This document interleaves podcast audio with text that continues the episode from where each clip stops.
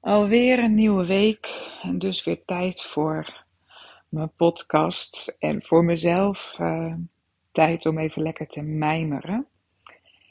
En de vorige weken heb ik de podcast laten gaan over de vier fases, zoals ik die uh, in mijn trainingen heb verwerkt, in mijn traject heb verwerkt. Waarbij de eerste fase is: wie ben ik? Ik ga eens even heel kort door. Dus dan trek je een beetje naar binnen. De tweede fase, is, of het tweede seizoen, zo noem ik het, omdat ik het ook een beetje aan de seizoenen gekoppeld heb, is uh, waar droom ik van? En het gaat over zaaien, dus dat zou je kunnen koppelen aan de lente. Het derde seizoen gaat over uh, de zomer. Uh, hoe hou je je dromen in beweging? En dan zijn we nu bij het vierde seizoen en die heb ik genoemd Me, Myself and I. En die kan je koppelen aan de herfst. En in deze fase uh, ja, ga je zien wat je allemaal voor stappen hebt gezet, welke, wat, wat eigenlijk de beloning of de consequenties zijn van de keuzes die je gemaakt hebt. De keuzes wat je ging zaaien, uh, hoe je het hebt verzorgd, hoe je het hebt onderhouden, welke energie je het hebt gegeven. Of je je keuzes bij durfde te sturen of niet. En het gaat dus over ja, het, het proces terugkijken en trots zijn op wie jij bent en op wie jij wil zijn en welke stappen jij wil zetten in je ontwikkeling. En uh, dat mag je best vieren. Hè? Uh, vroeger waren er natuurlijk oogstfeesten, want was er in de herfst heel veel van alles. En uh, werd er hard gewerkt om het en van het land te halen en om de voorraden zo te maken dat we de rest van het jaar ook uh, door konden. Um, ja, eigenlijk doen we dat natuurlijk helemaal niet meer. Bij ons is er altijd wel weer iets, tenminste als ik over mezelf heb, er is altijd wel weer een nieuw doel of een nieuw verlangen en zo blijf je maar ja, door, door, doorgaan zonder echt stil te staan bij, hé, hey, er is echt heel veel gebeurd. En daar mag ik trots op zijn. En ik heb ontzettend veel geleerd. En ik mag genieten van wat er allemaal gebeurd is. Ik mag genieten van wat er allemaal. Uh, wat ik allemaal bereikt heb. Ik mag genieten van wat er allemaal al is. En ik denk dat we allemaal streven naar een soort leven waarin je een mate van uh, gelukkig zijn ervaart. En ik denk daarbij dat we ook allemaal heel reëel zijn. dat het leven, ons leven, niet altijd een tien kan zijn en ook niet hoeft te zijn. Dat dat ook uh, ja, nou ja, ontevreden stemt is misschien een beetje te groot. Maar dat het dan ook weer ja, normaal wordt, waardoor je weer iets anders wenselijk vindt. Maar voor mij is uh, gelukkig zijn, hè, dat het leven voor mij klopt, als ik uh, energie heb om de dingen te doen die ik graag wil doen om mezelf aandacht te geven, maar ook de mensen die ik lief heb. En uh, dat ik energie heb om van betekenis te zijn. En voor ook mensen buiten mijn gezin. Voor mij is het geluk als ik uh, ja, plezier kan hebben. En het hoeft echt niet de hele dag dijekletsend door het leven. Uh, maar wel gewoon ja, humor van dingen inzien. Uh, genieten van de dingen die ik doe.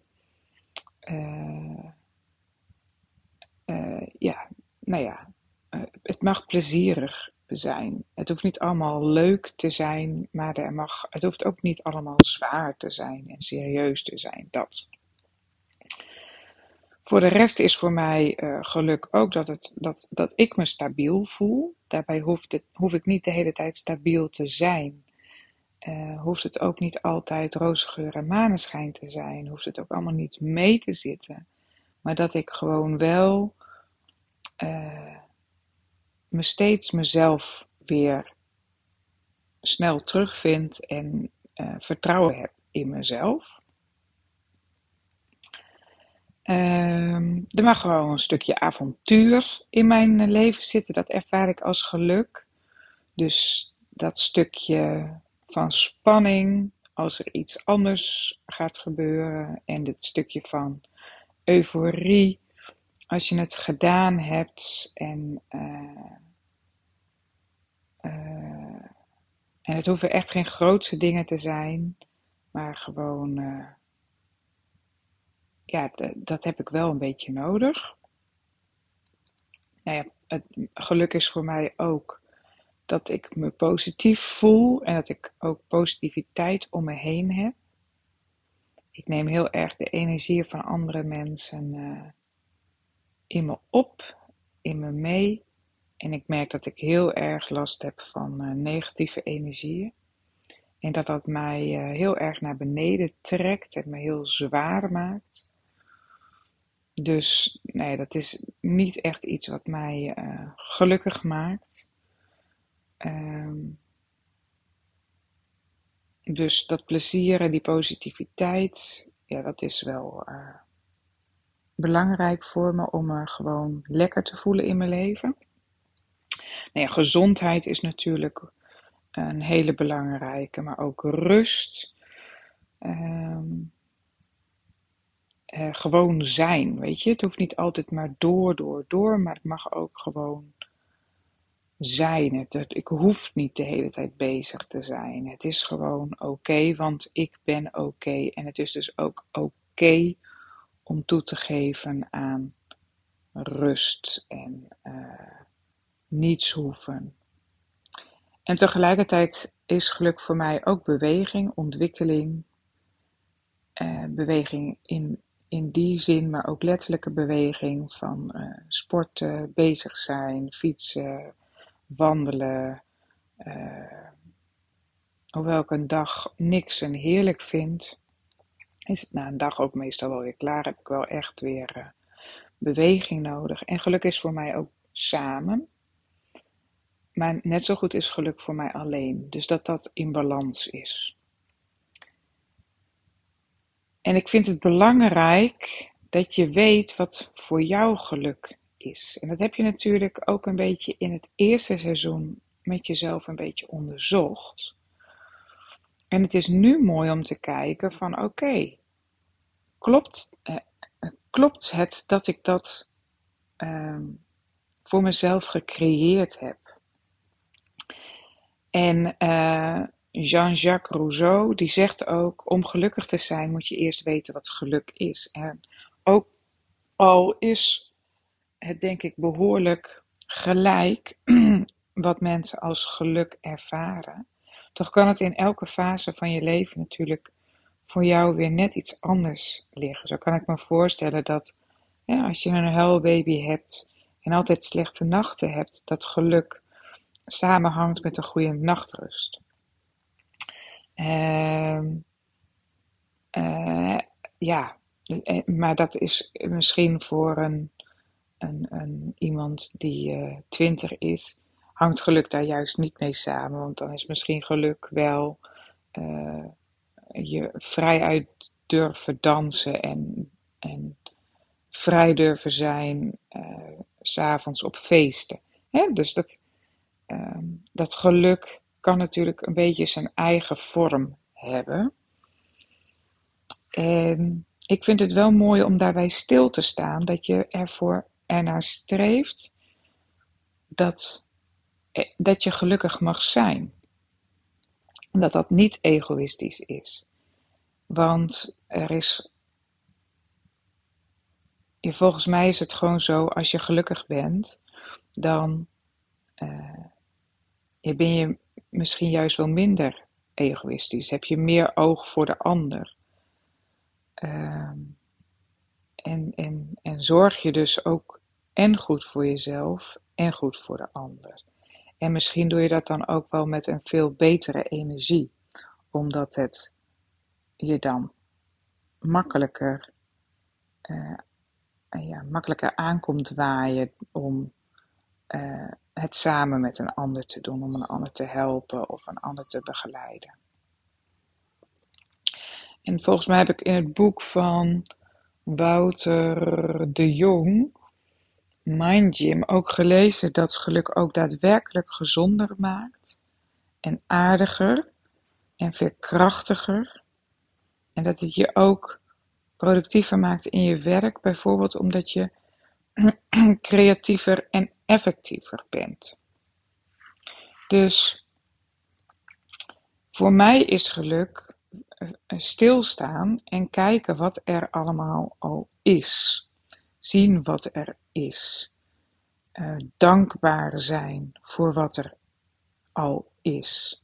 En ja, dat, dat doe ik het hele jaar door. Dat doe ik eigenlijk altijd. Maar in dit seizoen, in, in, in deze tijd waar het over jou mag gaan, waarin jij mag stralen, is het wel heel fijn om bewust te weten, ja, wat maakt nou dat ik straal? En wat maakt mij gelukkig? En wat heb ik daar allemaal voor gedaan? En hoe heb ik dat voor mezelf gecreëerd? En, uh,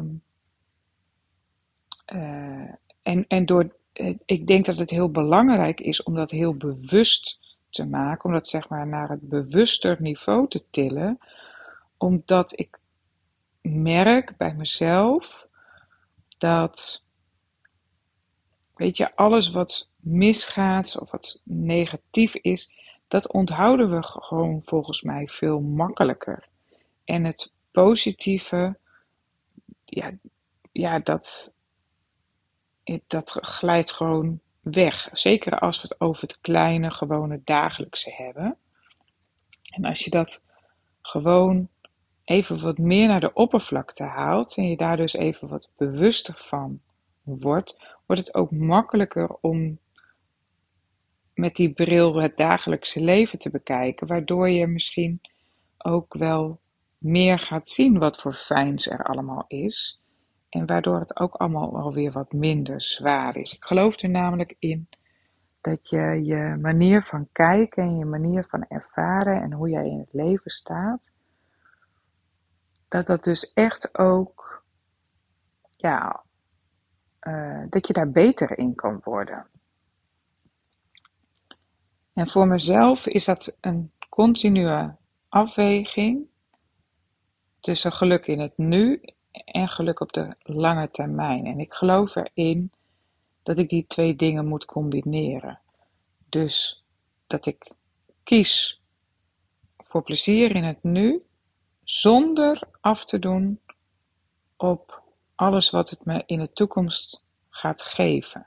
ik kan wel gaan voor uh, nou ja, bank hangen, tv kijken en uh, niet sporten, bak chips op schoot. En dat kan je in het nu een fijn gevoel geven. Hè, want ik heb, ik heb dat verdiend of hè, ik ben heel zielig en ik moet mezelf een beetje vertroetelen. Ik mag mezelf in die zin beetje aandacht geven. Ik moet niet te streng voor mezelf zijn. Hè, dus dat kan je dan in het nu een goed gevoel geven. En uiteraard is het geen probleem als je dat een keertje doet. Um, maar uiteindelijk maakt dat je natuurlijk niet fitter en niet gezonder en niet energieker. Dus de winst op de lange termijn, die is er dan niet. Dus je zou ook kunnen kiezen van, joh, ik ga eerst even sporten en als ik dan lekker gesport heb, dan maak ik een lekkere uh, een, lekker uh, borrelplankje met tomaatjes en komkommertjes en een lekkere, redelijk gezonde dip. En dan kijk ik lekker die film. Dus dat het en plezier in het nu is, maar dat het ook klopt voor de lange termijn. En uh, ja, deze, uh, dit seizoen probeer ik heel erg altijd te kijken naar wat je doet. Uh, te zorgen dat de voorwaarden kloppen voor het nu, voor het geluk nu. Maar ook voor dat droomleven, die stip op de horizon die je hebt gezet, dat het daar ook voor klopt. En, uh, ja, en dus bewust te zijn van wat er allemaal is. En we kennen allemaal uh, momenten waarop het allemaal even niet zo lekker loopt, waarop je weerstand krijgt. Uh, je droom is bijvoorbeeld, weet ik veel, net als ik, een klein campertje kopen. Daar leg je geld voor opzij en dan opeens gaat je wasmachine stuk en moet je geld van je camper gebruiken om je wasmachine te laten maken of een nieuwe te komen. En we hebben allemaal obstakels, belemmeringen, momenten dat het gewoon allemaal tegen lijkt te zitten. En waardoor je het gevoel hebt van ja, die droom komt gewoon niet dichterbij. Maar als je nou gewoon het ziet als zijnde het zijn obstakels, die ga ik leren kennen. En hoe ga ik hier constructief mee om? Uh, wat kan ik dan doen om dit bijvoorbeeld in de toekomst te voorkomen? Nou, door ook bijvoorbeeld een potje te maken uh, voor onverwacht grote uitgaven. Naast dat potje waar je steeds geld in doet voor je camper. Of uh, je hebt een droom en je weet dat bepaalde mensen daar kritiek op gaan leveren en dat je dat heel erg lastig vindt. Nou, dan kan je bijvoorbeeld al bezig gaan hoe ga ik daarmee om? Uh, wat zullen hun argumenten zijn en uh, hoe ga ik daarop reageren? Uh, wat ga ik hun laten zien? Vind ik het belangrijk om hen te overtuigen of niet? leg ik hun kritiek gewoon naast me neer? zodat die obstakels steeds minder een obstakel worden. En een manier waarop je dat kan doen, hè, bijvoorbeeld als je, uh, als je merkt dat je ja, wat, wat negatieve ingezogen wordt, is het negatieve niet te ontkennen, maar het gelijk ook te koppelen aan iets positiefs. Dus bijvoorbeeld, uh, ik vind het vervelend dat Henk altijd dit en dit en dit zegt. En ik ben in staat het naast me neer te leggen. Of ik heb het naast me neergelegd. Of uh, uh, nou, ik heb geld van mijn rekening af moeten halen om de wasmachine te betalen. En ik heb nu geleerd dat het belangrijk is uh, onvoorziene kosten mee te nemen. Of uh, nou, ik heb negatieve feedback gehad op mijn werk. En ik heb het toch gedaan. Ondanks de spanning die erop zat. Dat is een manier om uh, met die obstakels om te gaan. Maar ook relativeren natuurlijk. Hè? Het allemaal in perspectief blijven zien. En dan kan het zijn dat jij dat allemaal heel erg moeilijk vindt om het positieve te zien, omdat je focus altijd heel erg op het negatieve gericht is. En het zou zomaar een lichamelijke oorzaak kunnen hebben. Er zijn namelijk mensen die iets meer naar voren gebogen staan. En die kan je zelf ook gewoon doen als jij staat en je buigt ietsjes naar voren en het gaat echt maar om een hele kleine beweging, dan zul je toch merken dat je blikveld verandert. Je blikveld wordt nauwer. Je focus gaat meer naar een punt voor je op de grond. En al wat er omheen is, is er gewoon minder. Hetzelfde geldt als je iets naar achteren durft te leunen durft te bewegen, dan zul je merken dat je blik veel wijder wordt en je, eh, je, je focuspunt ook hoger komt liggen, meer naar de horizon. Het kan gewoon zijn dat jij een wat negatievere kijk op, het, op je leven, op je stappen en zo hebt, doordat je dus uh, jezelf en je brein uh, onbewust ook die input gewoon zo geeft. En hoe mooi is het dan dat je met brein werken eigenlijk dat vertrouwen in rechtop staan, de wereld rechtop te bekijken, het vertrouwen in iets achteroverleunen, het gevoel hebben dat je die stevigheid hebt, dat je uh, vertrouwen hebt in je omgeving en in jezelf. Dat je je blikveld dus ook iets wijder durft te maken. Hoe mooi is het om daar met breinwerken aan te werken?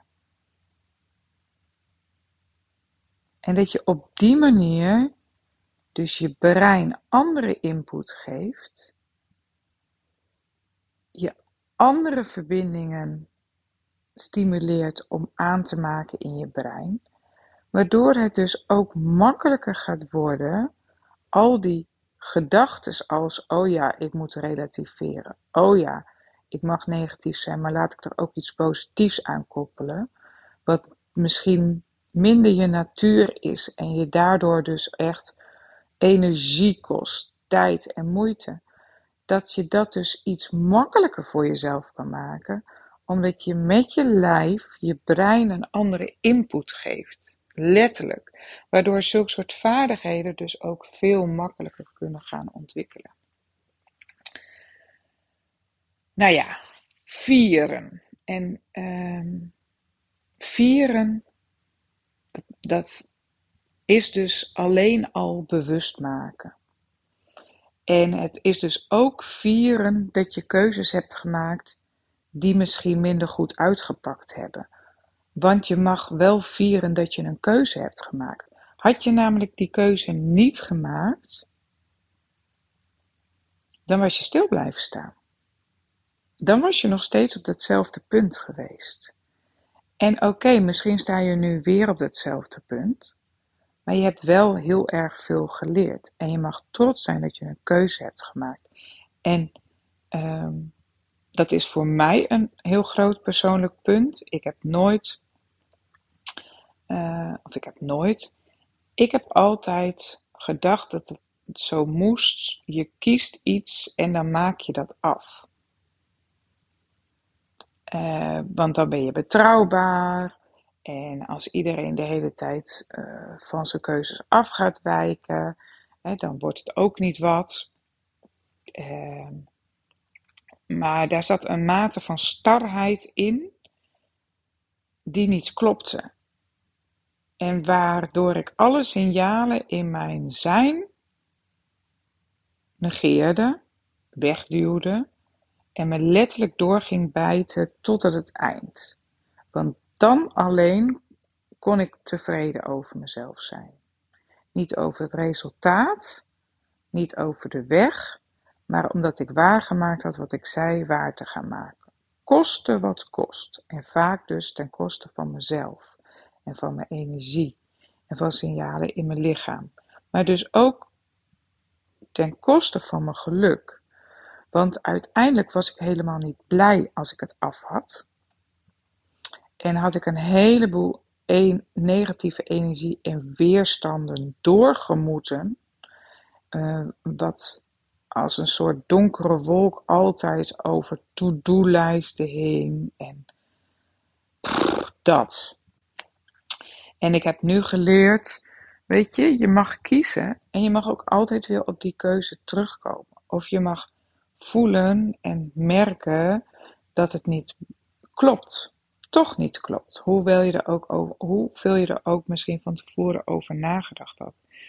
Dat je Ehm, gedurende het pad wat je hebt gekozen ook zijpadjes mag nemen, dat je hulp mag vragen, dat je nog dingen mag leren, dat je het even mag parkeren. Dat er maar heel weinig mensen zijn die jou daadwerkelijk vastbinden aan, uh, aan jouw keuze. En als jouw keuze is dat jij een taak op je neemt die je eigenlijk niet op je wil nemen, maar omdat je sociale druk voelt, ja, dan is breinwerken ook fantastisch, omdat breinwerken je, je je grenzen veel beter laat voelen. En je basis veel sterker maakt.